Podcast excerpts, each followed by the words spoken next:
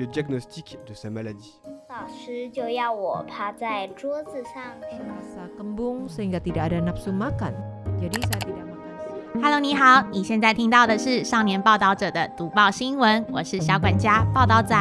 少年报道者是独立媒体报道者制作的儿少新闻平台，在这里会有大朋友、小朋友把世界上重要的事说给你听，除了中文，还有多种语言哦。请把耳朵打开，让报道仔为你服务，一起来收听好新闻。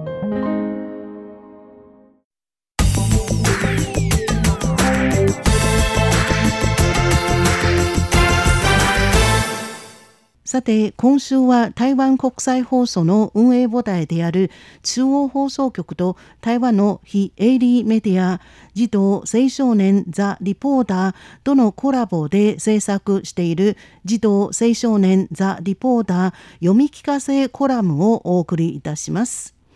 児童青少年ザ・リポーターに掲載されている文章を月2回お送りしております。今週は9月の2回目です。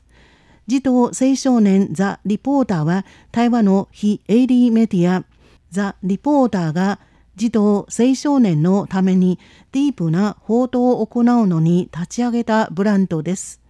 ディープな報道を通じて子どもと青少年とともにこの世界に対する理解を深め未来へ邁進するのが目的です。今週のテーマはエアコンのほかインド、シンガポール、ドイツがどのようにして建築物と都市の温度を下げるかとなっています。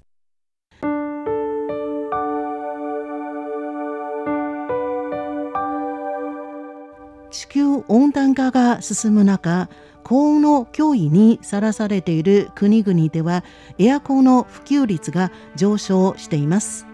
それは熱中症の発生を防ぐためです。しかしエアコンは大量の電力が必要であるほか CO2 を排出するデメリットもあります。そのため世界各国はいかにして建築物と都市の設計から温度を下げるかを考え始めました。建築家が知恵を出し合った結果風通しを良くすること日差しを遮ること熱を発散させること熱を隔てることなどの方法を考え出して室内を涼しくしてエアコンに対する依存度を下げようとしています。台湾は湿気が高くて暑いです。人口は高度に都市部に集中しています。そのため建築物と都市設計における減温などの措置は台湾が温暖化の問題に対応する重要なポイントになっています。今週は他の国々の対策から台湾が学ぶべきものを探しましょう。インドが現地の材料で温度と湿度を下げることのできる学校を建設。アメリカ・ニューヨークの建築家であるダイアナ・ケロッグ氏はインドの伝統的な工法と現地の材料を使ってインド最大の砂漠タール砂漠の中央に位置する学校における温度と湿度を下げ風通しを良くしました。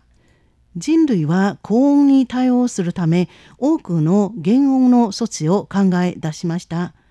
近年建築物の温度を下げるという目的に達するため一部の建築家は古い建築を研究し始め古い建築から経験を学び伝統的な減温措置から省エネルギーなどの方法を見出そうとしています。暑くてエアコンの普及率もそれほど高くないインドでは高温に対抗する建築候補を多数開発しました。今の建築家もその中から省エネと減温の方法を見つけました。ニューヨークの女流建築家であるダイアナ・ケロッグ氏は最近ゴールデンシティの愛称があるインドの都市ジャイサルメールに新しい学校を建設しました。この学校は成功事例だとみなされています。ジャイサルメールの夏の気温は摂氏49度に達しています。現地の建築は優れた減温措置で知られています。近年、気候変動の影響でジャイサルメールの渇水期がさらに長くなっているため気候変動に適応できる建築が必要になってきています。ケロッグ氏は減温措置を中心にインド最大の砂漠タール砂漠の中央に新しい学校を作りました。ケロッグ氏は地元民から生活の知恵を学び地元の伝統的な建築工法を取り入れこの学校の室内の温度を外より10何度も低くなるものにしました。彼女が選んだ建材は地元の著名な砂岩です。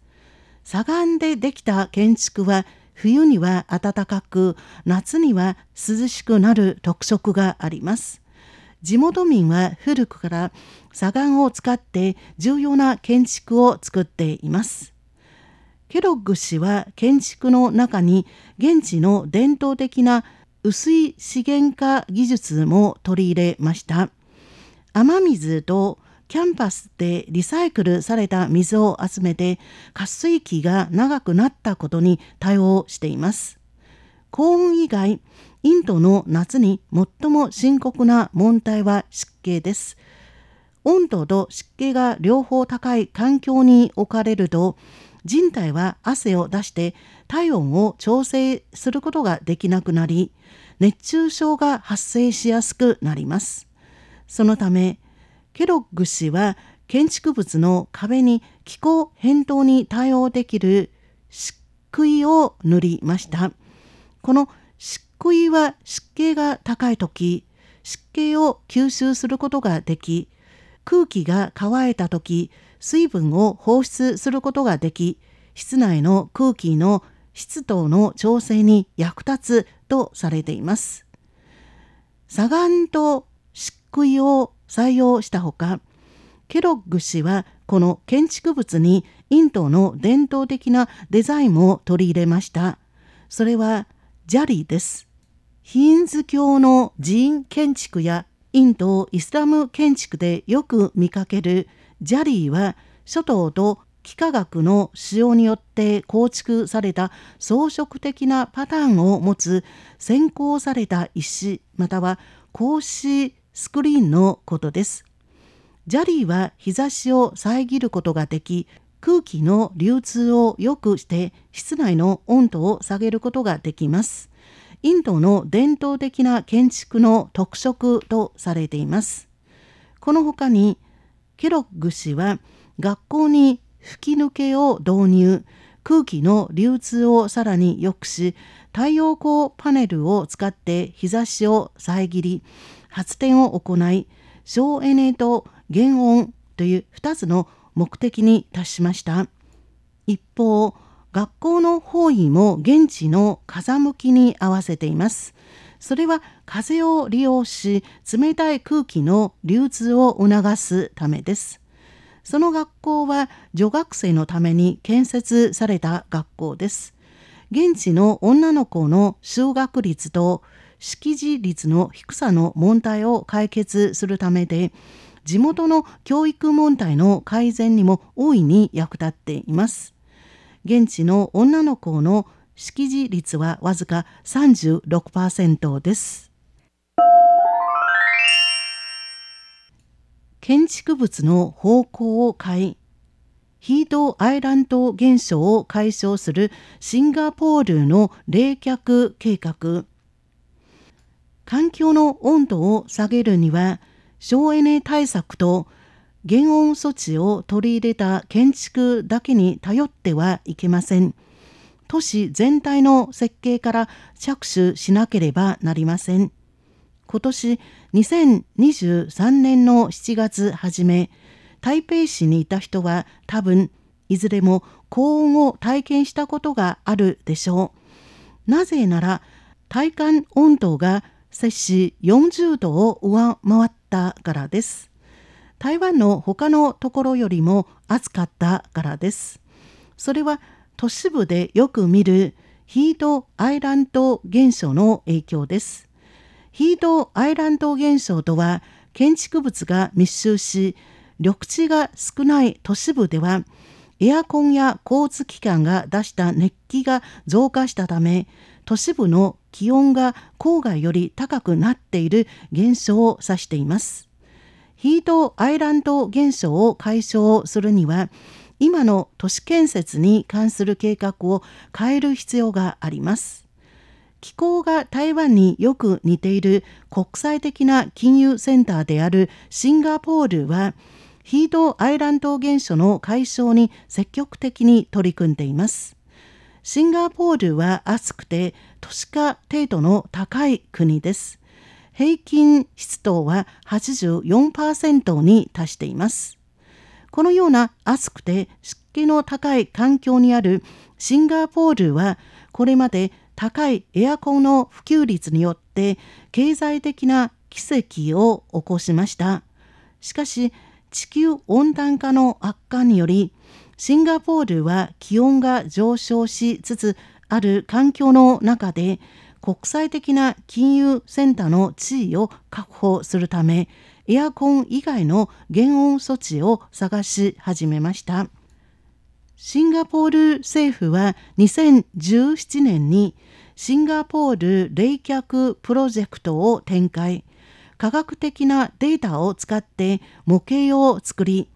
いかにしてシンガポールの都市に対して系統を立てて改造を行い、気候変動に適応するかについてシミュレーションを行いました。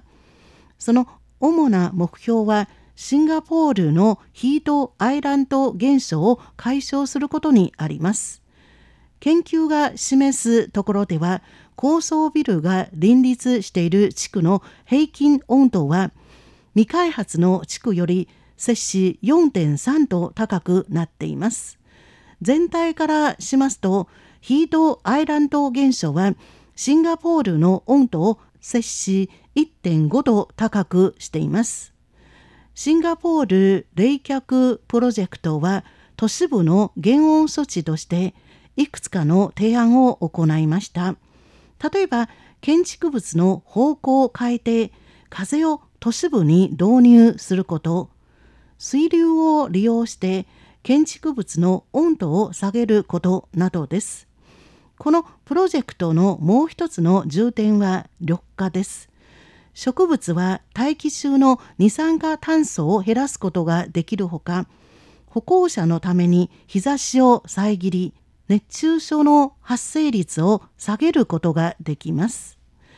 以前、土地イコールお金という固定関連があり、都市部の空き地にどんどんビルが建てられました。しかし地球温暖化が進む中、以前の考え方を変えなければなりません。シンガポール政府は緑地が不足している問題を解決するため、2030年をめどに木を100万本植える目標を設定しました。今、地価の高い都心で緑の回廊、グリーンコリドーを作っています。つまり木を植えることによって緑地の面積を増やし、熱気を吸収するコンクリートの建築を減らし、風通しを良くし、温度を下げる目的に達するということです。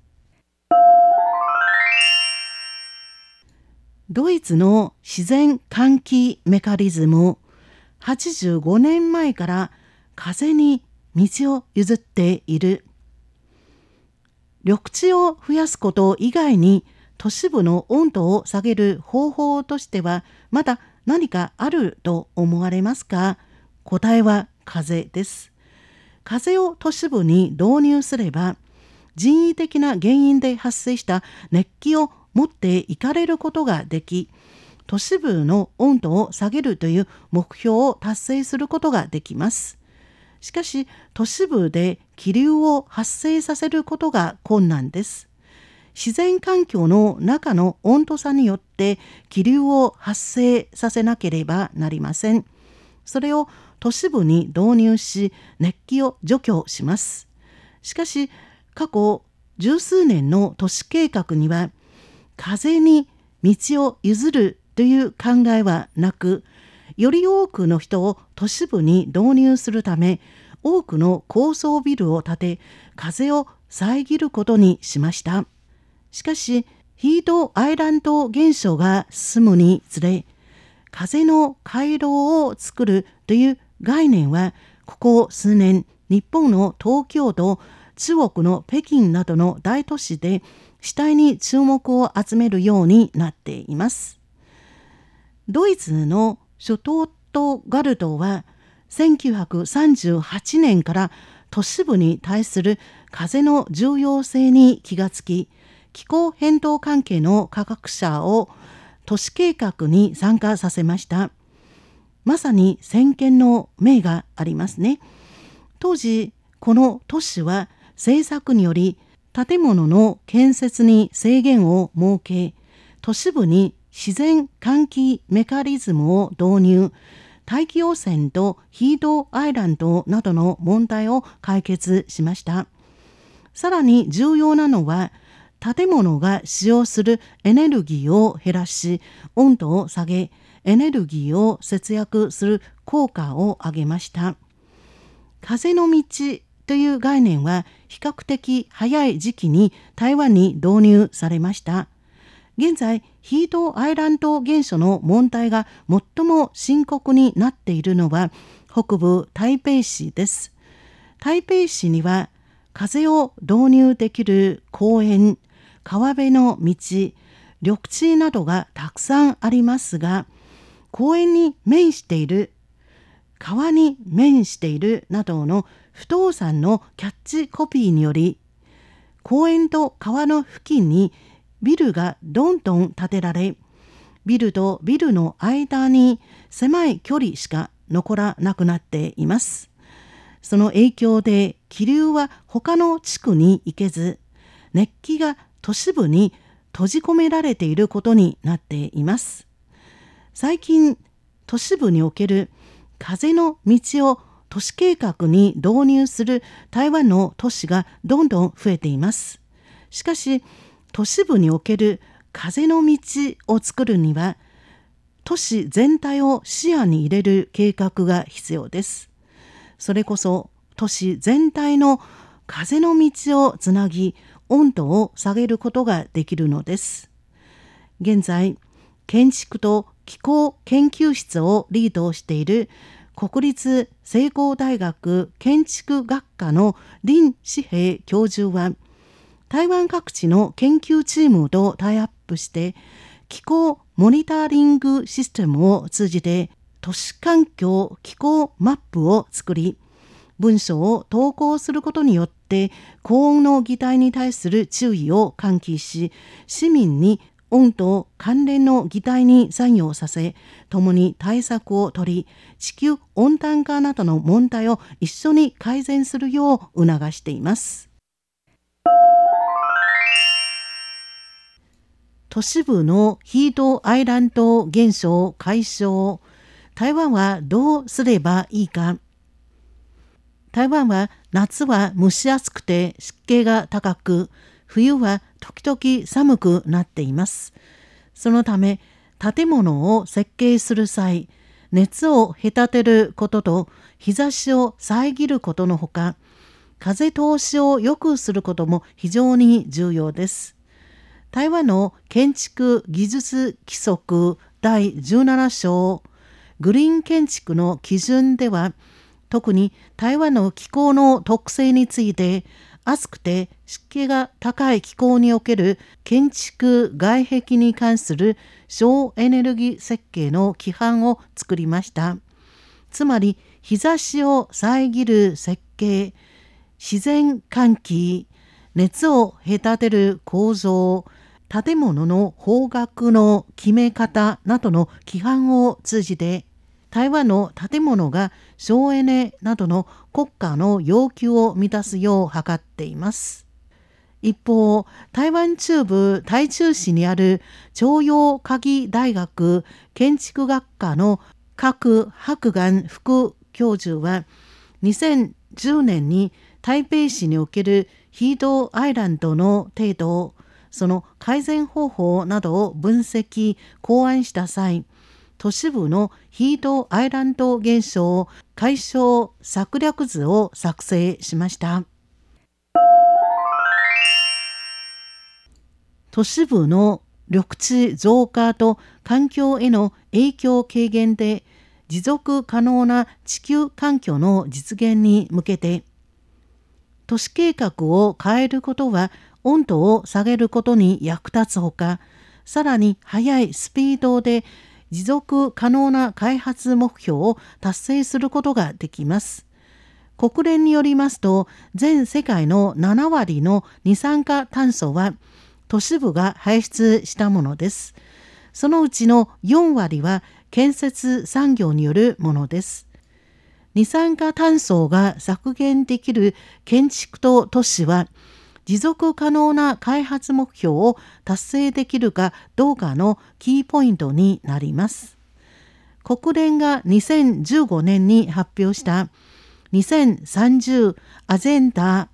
持続可能な開発目標の中で都会が持続可能な未来で重要な地位を占めることに特に言及し11番目の目標として包摂できて安全かつ強靭で持続可能な都市及び人間居住を実現することを挙げています。その中で都市部における緑地の増加と環境への影響軽減は主な任務とされています。木を植えることにしても風の道を作ることにしても成果が出るまでいずれも数十年の時間が必要です。これまでの固定観念のためヒートアイランド現象が出てきました。今まずこれまでの固定観念を変えなければなりません。これこそ都市改革を加速させ、これからやってくるであろう幸運の日々に備えることができるのです。